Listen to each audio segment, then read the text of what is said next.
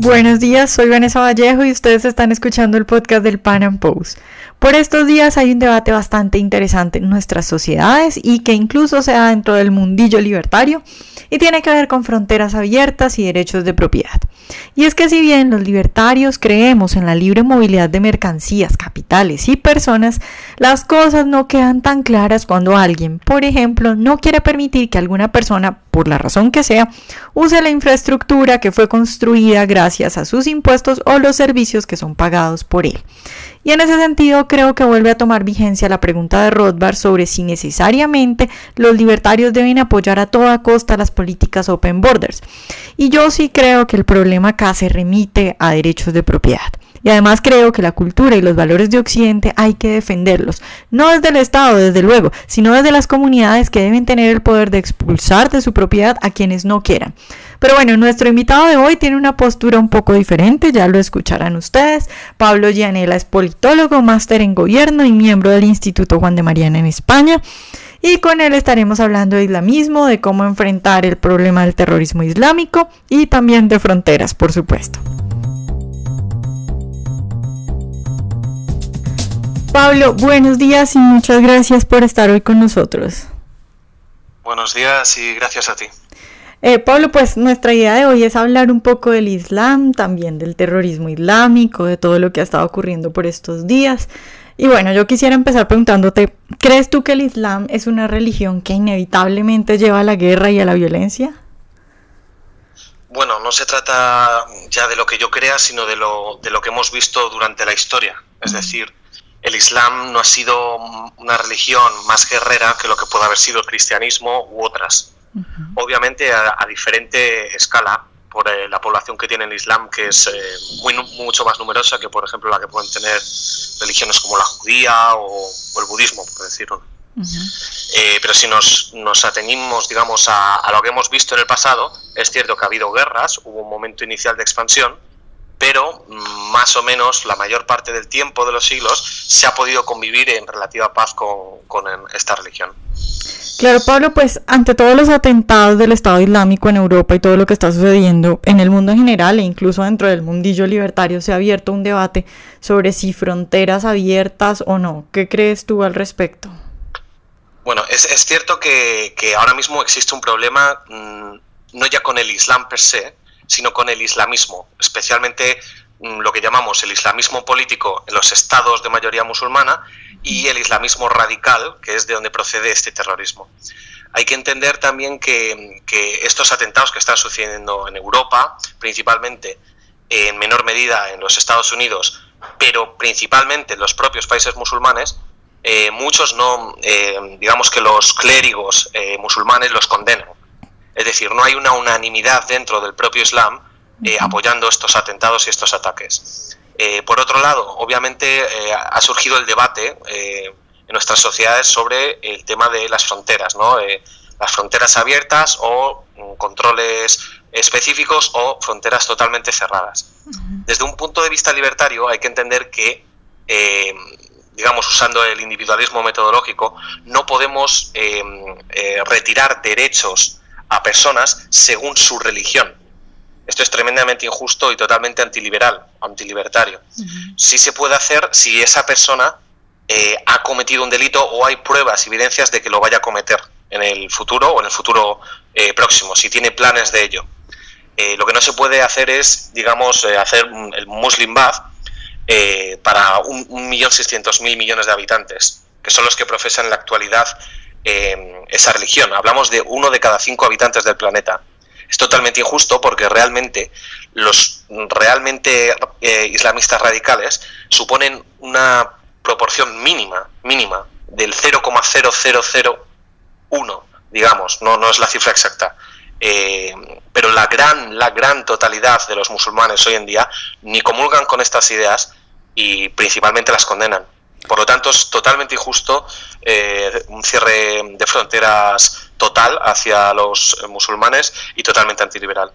Claro, Pablo, pues yo ahí tengo una posición un poco diferente y en este caso no solo me refiero a, a lo que sucede con el terrorismo islámico, sino que creo que en general esto termina siendo un problema que al final eh, se reduce a derechos de propiedad, que es en lo que creemos los libertarios, porque a ver, claramente creemos, por ejemplo, en la libertad de expresión, pero nadie tiene derecho, por ejemplo, a gritar en mi propiedad si yo no lo quiero. Entonces, en abstracto, uno puede creer que la gente debe poder ir a donde quiera, pero eso no significa que tenga que poder pasar por mi propiedad.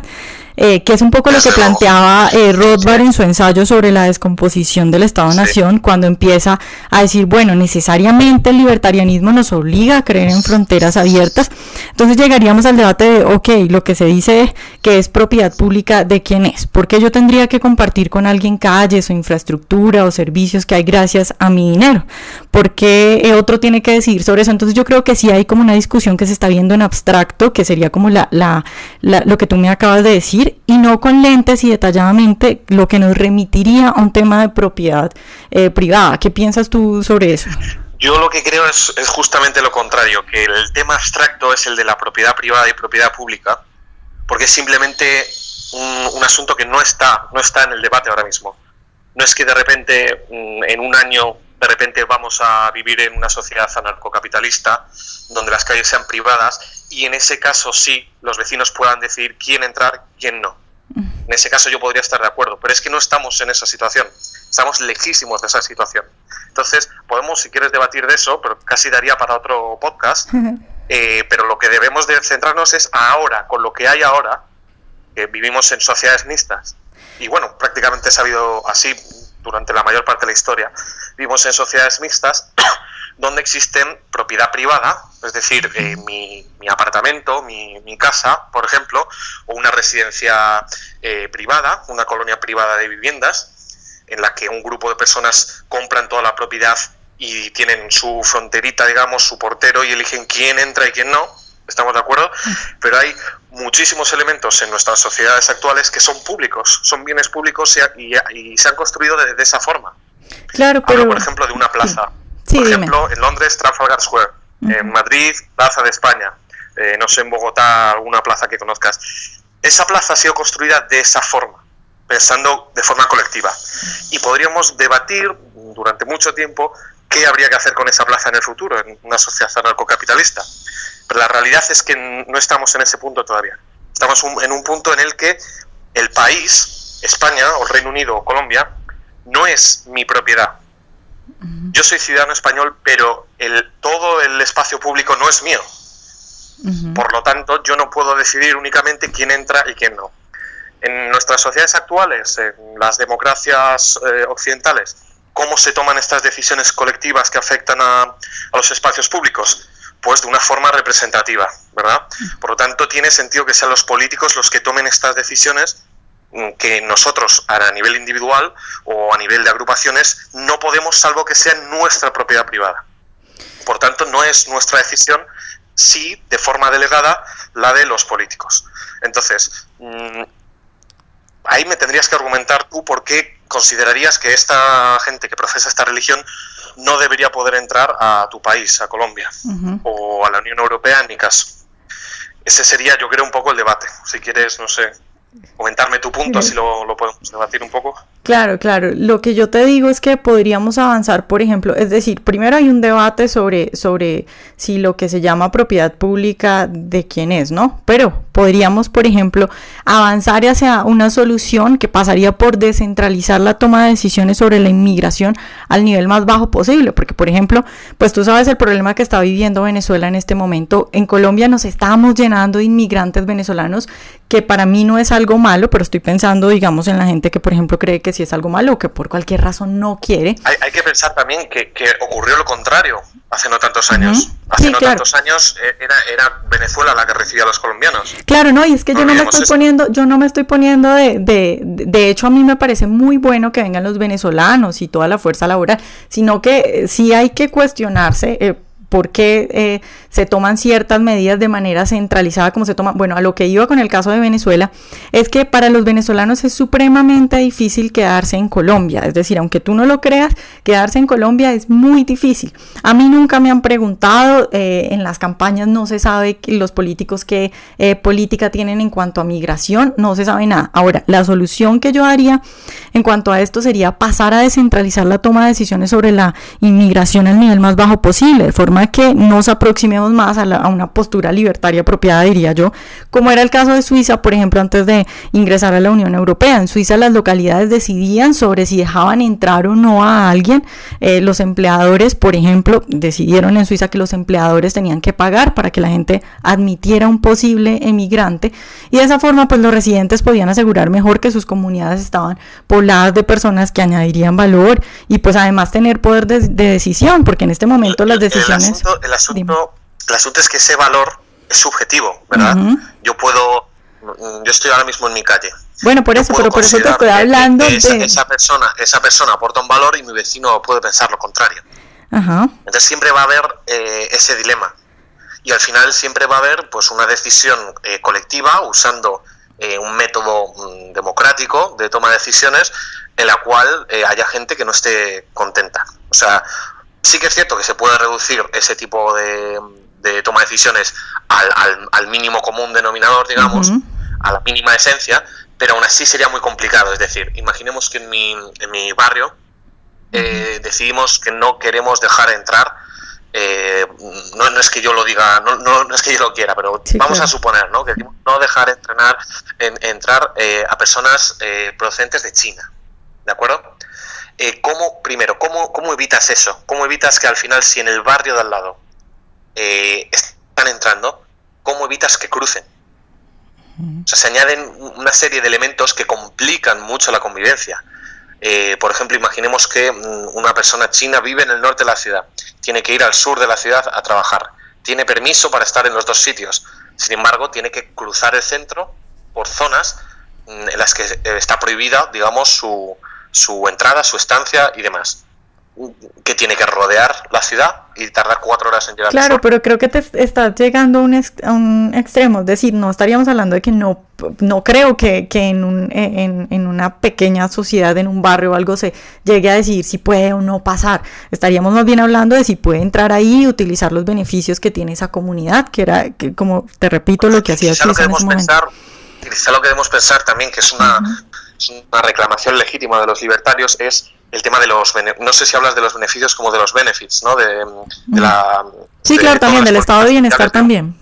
Está, exacto. Yo desde luego el, para hacer que estas personas se integren y no generen problemas a nadie, desde luego la mejor política es primero dar permisos de trabajo, es decir, no prohibirles trabajar, porque entonces efectivamente les haces dependientes eh, del Estado y de, este tipo de políticas. Eh, permitirles alquilar, eh, quitar todas estas trabas para que puedan residir, alquilar y demás, y a la vez en paralelo retirar todas las ayudas estatales, o que haya una mínima ayuda para casos eh, de urgencia. Eh, que puede ser el tema de los refugiados, por ejemplo. en la situación actual, en el tema de los refugiados, ¿qué es lo que debería hacer Europa? ¿Dejar a esta gente en la frontera muriendo?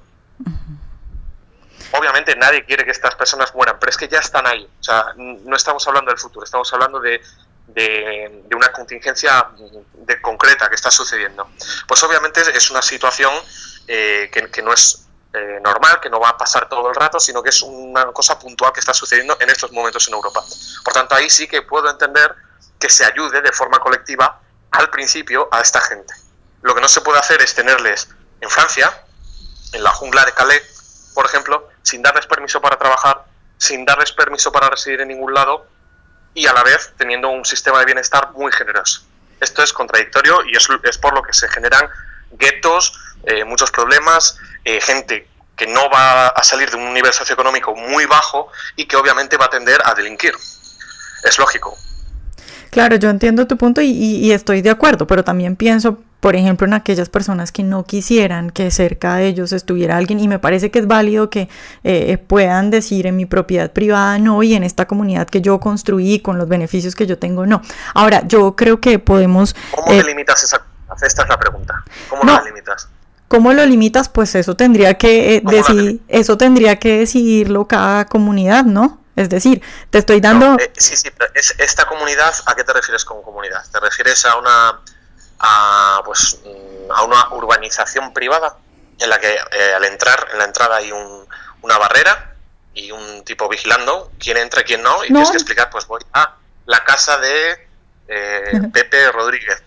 Claro, no, eh, ah, porque tú sigues hablando de, de, que entren de pasar. Yo estoy hablando de que alguien se quede ahí, consiga trabajo, todas estas cosas. Bueno, eh, Pablo, yo creo que podemos hablar un poco del multiculturalismo, que es como, como otro de, de, las aristas de este tema, porque es que puede que a la gente no solo le moleste que de pronto vaya a haber un atentado, que en realidad, o sea, los atentados obviamente nos impresionan, pero es marginal al nivel de criminalidad, es decir, tampoco se puede hablar que están matando a toda la población mundial. Y el otro punto sería el multiculturalismo. ¿Tú crees que siempre es bueno? ¿Crees que hay que acoger a todas las culturas, que todas las culturas eh, valen lo mismo? A ver, eh, yo, yo, creo que pues desde cada punto de vista, desde cada punto de vista, cada cultura y más probablemente cada individuo, otros individuos y otras culturas pueden tener diferente valor pero específicamente para ese individuo y podemos abrirlo un poco a para esa cultura.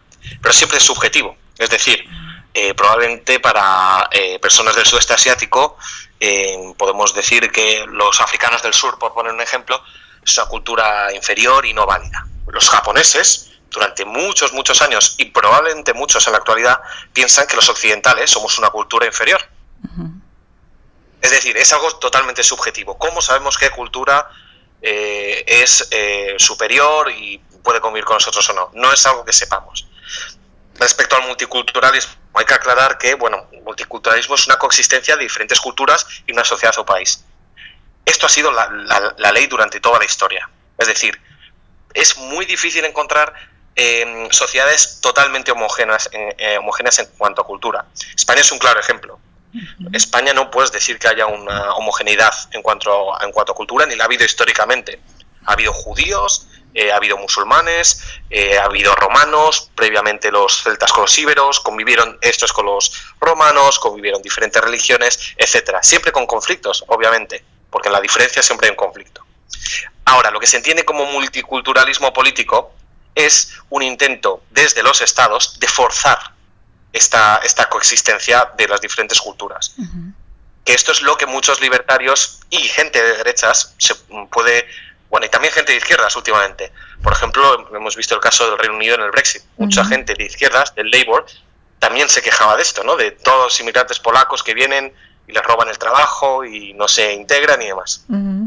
Entonces, yo creo que lo segundo es lo que hay que atacar, desde luego. O sea, que no se fuerce eh, esta integración eh, por, la fuerza, con la fuerza del Estado y que nadie pueda quejarse.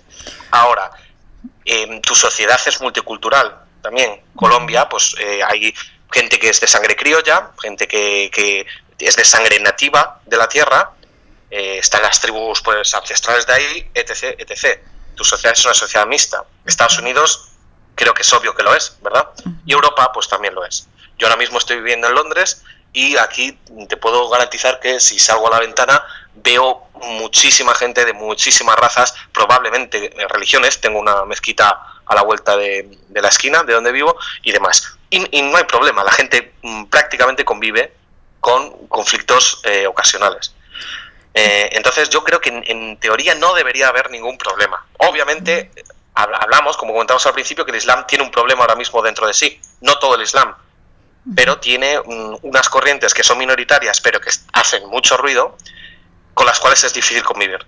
¿Qué es lo que hay que hacer en estos casos? Simplemente hacer cumplir la ley. Es decir, si una persona con estas ideas extremistas, un salafista, wahabita, etcétera, comete un delito que va contra la ley del propio lugar en el que está residiendo, no hay que hacer nada. No es, no es porque sea wahabita, es porque ha cometido un delito y tiene que cumplir su condena, eh, pues indemnizar a la persona a la que ha atacado, si es que ha atacado, etcétera. Pero no por ser musulmán extremista, sino por el delito que ha cometido. No sé si me explico. Claro, eh, pero bueno, siguiendo con, el, con lo que te planteaba yo de la incomodidad de algunas personas por esto del, del multiculturalismo, eh, eh, estamos de acuerdo en que cuando es políticamente obligatorio, los libertarios desde luego tienen que rechazarlo, como por ejemplo señalaba Rothbard cuando hablaba del caso de Stalin, que llevó a un gran número de rusos a Estonia para pues disfrutar. Sí, pero también hay, digamos, en sociedades en las que hay un estado de bienestar muy próspero, donde los inmigrantes eh, por ese estado de bienestar eh, quieren llegar ahí y si alguien considera que no quiere que esa cultura llegue, porque pues a ver, no sé si tú estarás de acuerdo conmigo, pero eh, los valores que uno tiene eh, pues tiene que imponerlos, porque tampoco se puede, o sea, la cultura que no tiene hay que defenderla, ¿sí me entiendes? Entonces, si alguien cree eso y no quiere que venga otra cultura a cambiar su cultura, eh, ¿crees tú que está mal eh, que piense que no, que no se pueden aceptar esos valores en una sociedad? Yo, no creo que haya que imponer ningunos valores ni ninguna cultura. De hecho, no podemos decir que existan unos valores uniformes en nuestras sociedades. O sea, ¿tú no crees que las culturas para mantenerse han tenido que imponer sus valores y luchar contra los otros valores que han eh, llegado? Es que eso, eso nunca ha sucedido. Eso no, nunca ha sucedido. O sea, lo que tú entiendes como una cultura uniforme no lo es. Ha ido cambiando de generación en generación. Si, si yo te contara historias de cómo era España hace 40 años, claro, pero quizá no te lo creías notarías un gran salto. Es decir, los valores han cambiado, los valores están en constante transformación. Lo que sí que podemos decir es, no queremos que nuestros valores mayoritarios se transformen en... De acuerdo, de eso estoy hablando, de, los, eh, de, acuerdo, de eso estoy hablando, no de... Ah, de acuerdo. Entonces hay que, hay que entender un poco lo que está pasando y si es cierto eh, el alarmismo. Eh, yo te puedo decir, por ejemplo, que en España ahora mismo hay un millón de musulmanes entre marroquíes, argelinos y, propios españoles, que creo que es como la mitad. Esto es un 2,3% aproximadamente de la población del país.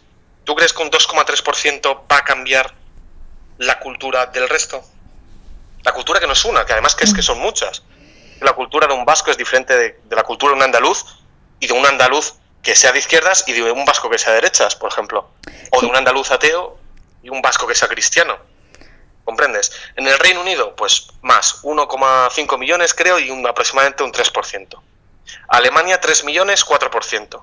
Francia, que es el país eh, que más musulmanes tiene, pues por sus ex colonias, digamos, 6 millones y un 6%. Un 6% nunca puede cambiar eh, el resto de la cultura mm, del país, digamos.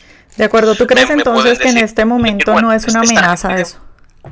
Yo no creo que es una amenaza. Eh, yo creo, yo creo que, eh, aunque se puede decir que esta gente tiene más hijos, que es cierto, no se puede estar seguro de que sus hijos y sus nietos a su vez tengan más hijos. Por lo tanto, no se puede trazar una correlación a lo largo del tiempo.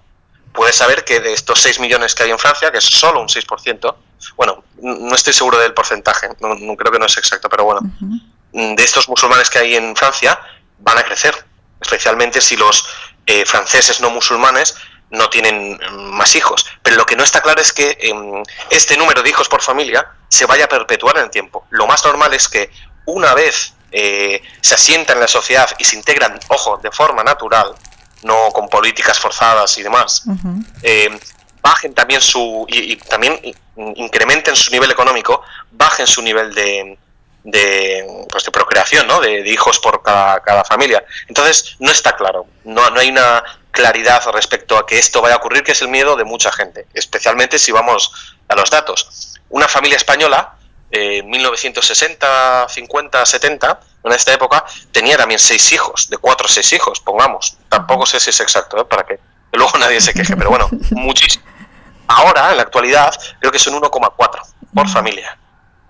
Es decir, hace 50 mm, años, eh, cuando los españoles inmigraban a Alemania o a Suiza, los alemanes y suizos podían pensar que había un, flujo continuo de españoles hacia sus países, que los españoles tenían de 4 a 6 hijos de media y que por lo tanto su cultura en 30 años iba a desaparecer. ¿Ha ocurrido esto? No. Las familias españolas que se quedaron allí fueron poco a poco bajando su nivel de, pues, de, procreación hasta asimilarse con el resto, con el, la media alemana, digamos. Por lo tanto, yo no veo un problema en este sentido. Además que también se considera que la cultura de estas personas que vienen se va a quedar estancada. Que no va a variar, que no van a tomar los valores del lugar al que proceden. Esto no se sabe. Lo que vemos en la realidad es que es lo más probable. La mayor parte de, la, de los inmigrantes, la primera generación y sobre todo la segunda y la tercera, acaban adaptando, vistiendo y hablando el idioma y incorporándose a la cultura mayoritaria. Especialmente si esta cultura les aporta más cosas que la que ellos traían, que es el caso de lo que yo entiendo que es Occidente. Y por último, ya si me dejas terminar, eh, te digo que yo creo que las personas que vienen, excepto en casos como el caso sirio, es una guerra, eh, personas que simplemente son inmigrantes económicos, los, los liberales tenemos esta, esta manía, este complejo de pensar que vienen por el estado del bienestar, que vienen para, para, vivir del cuento y tener ayudas y no hacer nada. Eh, nosotros mismos no estamos dando valor a, lo, a la parte capitalista de Europa y de, y de Occidente en general. No, no les estamos dando el valor a que quizás lo que quieren es oportunidad, porque saben que aquí hay trabajo bien remunerado, que aquí pueden iniciar un negocio, pueden iniciar una empresa. O sea, nosotros mismos que defendemos que eso es lo mejor, inconscientemente asumimos que ellos vienen buscando lo otro, que es lo, lo, que nosotros decimos que es lo peor. O sea, ahí hay una incoherencia total. Además que está demostrado, y esto pues tengo muchísimos datos, eh, está demostrado que el inmigrante enriquece, eh, especialmente porque suele ser muy emprendedor, porque el inmigrante no accede a puestos públicos. Es muy difícil que acceda a puestos públicos, eh, obviamente sí que puede encontrar trabajo y ser un asalariado, pero la comparativa entre la población inmigrante, su porcentaje de emprendedores respecto al, nativo es enorme. Claro, no. Entonces, hay que quitarse, en mi opinión, ciertos prejuicios que tenemos. Los libertarios y liberales me sorprende que caigamos en errores como el de pensar que vienen por el estado del bienestar, cuando nosotros sabemos que lo que tiene valor es la sociedad libre, es la capacidad de emprender y de prosperar en una sociedad libre, con una seguridad jurídica, con una capacidad para prosperar económicamente, y sin embargo pensamos que vienen por lo otro, que nosotros sabemos que no es por eso, que eso no es lo bueno, digamos. Esto es un poco lo que... Sí, bueno, yo diría que en lo personal estoy eh, parcialmente de acuerdo contigo. Creo que, eh, incluso creo yo que eh, a pesar de los problemas que pueda haber con lo del estado de bienestar, sí creo que el capital humano es muy valioso y aporta demasiado a un país. Pero sí, sí entiendo eh, cuando otros se cuestionan, por ejemplo, un amigo me decía en estos días que estaba en Alemania y tenía, pues él es católico, muy católico, y tenía un crucifijo colgado y un policía lo paró y le dijo que por favor se lo quitara porque eso era eh, como irrespetar a todas las culturas y al multiculturalismo que había. Entiendo su preocupación y por eso te digo que yo sí creería que hay que avanzar hacia una descentralización. ahí yo veo es que la descentralización tampoco te garantiza que eso vaya a ser así. Es la descentralización, pues habrá algunos lugares. No, porque si tú tienes, si tú tienes control sobre, sobre, sobre tu, no, sé, sobre el espacio y, sobre los políticos que manejan ese espacio de una manera más, porque como te digo, por ejemplo en Colombia tú no tienes control sobre lo que hace el político con la política eh, de inmigración. Eh, pero bueno, dime qué era lo que me iba a decir. Sí, que seguro que habrá lugares en los que sí se pueda permitir que esa persona, esa persona lleve un crucifijo. Pero es que habrá otros en los que no. Entonces eso no te garantiza a ti el control. Pues si vives en una zona en la que se ha decidido colectivamente en esa zona que no, pues te va a tocar aguantar igual. Es decir, no, queda claro. Ahora, a mí me parece terrible que en Alemania, no sé si esto es así o fue una historia eh, de tu amigo, me parece terrible que en Alemania se prohíba a una persona llevar un crucifijo y te diría que no me lo creo y que es, va contra la ley. Sí que, sí que se ha hecho en, Francia, el, verano pasado lo sabemos, el tema del burkini, ¿no? El prohibir a eh, mujeres de credo musulmán eh, llevar sus ropas o su pañuelo o su burkini o, lo que sea. esto es lo que digo que me parece mal. Eso es multiculturalismo obligado. Y tú comentabas respecto a un cristiano y yo te comento respecto a un musulmán. O cómo un judío no va a llevar su kippah. Es decir, cada persona tiene el derecho, como individuo, de llevar lo que quiera, siempre que sea su elección. De acuerdo. Y el Estado, el Estado no debería entrar en esto. Esto es, esto es lo forzado. Y ahí no sé si es multiculturalismo. Yo entiendo que a, esta persona cristiana es, lo contrario. Se le estaba intentando eh, evitar expresar su cultura en público y a esta persona musulmana de las playas de Francia se le estaba eh, obligando a no expresar su cultura, su sentimiento religioso. Bueno, Pablo, ya para terminar, eh, para terminar, yo creo que no nos quedó claro cuál crees tú que es la solución. Eh, ¿Fronteras completamente abiertas, controladas eh, o qué crees tú?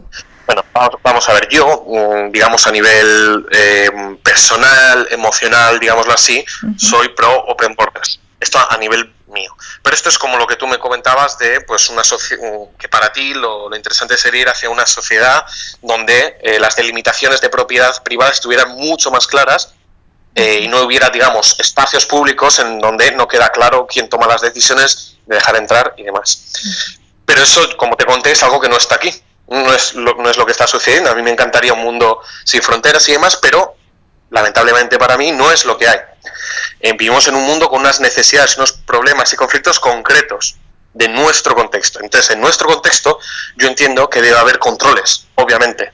Debe haber controles de que una persona que entra eh, no tiene antecedentes penales eh, en su país de origen, por ejemplo, se me ocurre. O que esa persona no, no tenga pues un historial de pedofilia o de pederastia por ejemplo. Este tipo de cosas sí. Eh, pero que por ser musulmán no se le deje entrar a una persona, a mí me parece esto ridículo, que viola nuestros propios valores occidentales y que no podemos defender, especialmente los liberales y libertarios. Es decir, no podemos mm, mm, evitar que 1.200 personas, 1.200 millones de personas, obviamente no todos van a entrar, pero que personas de ese colectivo vengan a nuestros países solo por su religión. Sí, sí, han cometido delitos, sí, sí, nuestros servicios secretos tienen el indicio de que es posible que esté radicalizada esa persona, vaya a cometer un delito y demás. Tiene todo el sentido del mundo. Yo para entrar en Estados Unidos he tenido que pedir, eh, bueno, he tenido que rellenar un formulario, la ESTA, tú tendrás que pedir una visa y demás. Es decir, estos controles, sí. Controles indiscriminados a personas de un país entero o un colectivo entero religioso, no. Y no creo que una persona liberal o libertaria pueda defenderme esto. Bueno, Pablo, pues muchas gracias por estar hoy con nosotros y pues, a ver si hacemos una segunda parte. Sí, cuando quieras, eh, ya sabes, hacemos una segunda parte, eh, que se nos han quedado muchos temas en el candelero. Bueno, yo cierro esto diciendo solo una cosa y es que personalmente creo que el capital humano que venga de otros lugares, mientras no amenace nuestra cultura y nuestros valores liberales, es extremadamente deseable. Pero sería injusto que yo impusiera esta visión y que obligara a quienes no creen eso a convivir y a pagarle beneficios a otro. De modo que repito que creo que hay que avanzar hacia la descentralización de esas decisiones y hacia quitarle poder a los políticos sobre esas cosas. Espero que hayan disfrutado esta entrevista. Recuerden seguirnos en canal de YouTube y nos vemos en un próximo programa.